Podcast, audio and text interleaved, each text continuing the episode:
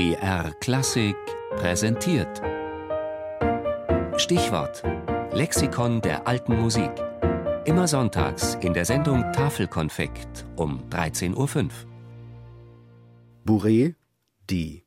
Höfischer Modetanz zwischen 1650 und 1750.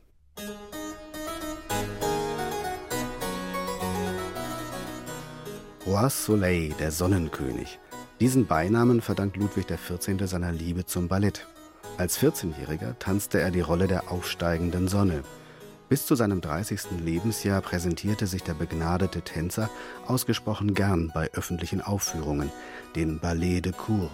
Und der Hofstaat eiferte fleißig dem königlichen Vorbild nach, was durchaus beabsichtigt war, denn beschäftigte und zerstreute Untertanen konnten ihm nicht so schnell gefährlich werden.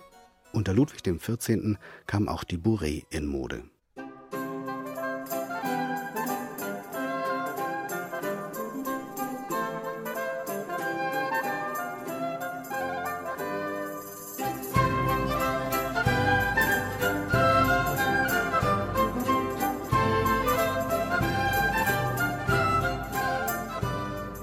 Johann Mattheson beschrieb die Bourrée 1739 in seiner musiktheoretischen Schrift Der vollkommene Kapellmeister.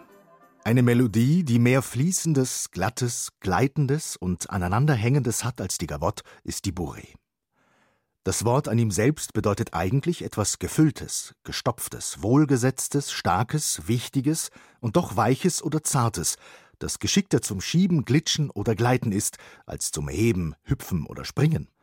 Hiermit kommen die soeben erwähnten Eigenschaften der Bourreen-Melodie ziemlich überein, nämlich zufrieden, gefällig, unbekümmert, gelassen, nachlässig, gemächlich und doch artig.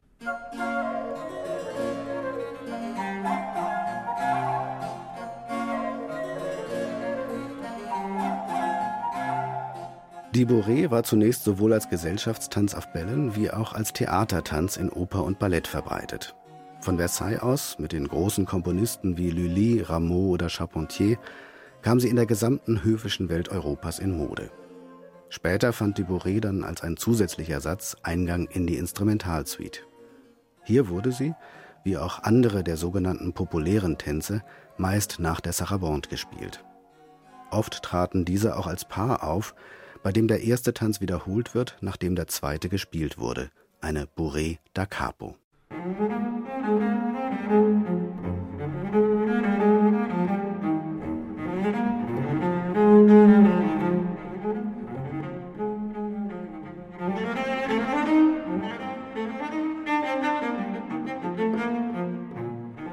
es die Bourrée in vielerlei Erscheinungsformen gab, so sind doch ein gerader Takt, der Beginn mit Auftakt, ein eher rasches Tempo und oft eine synkopische Taktaufteilung typisch.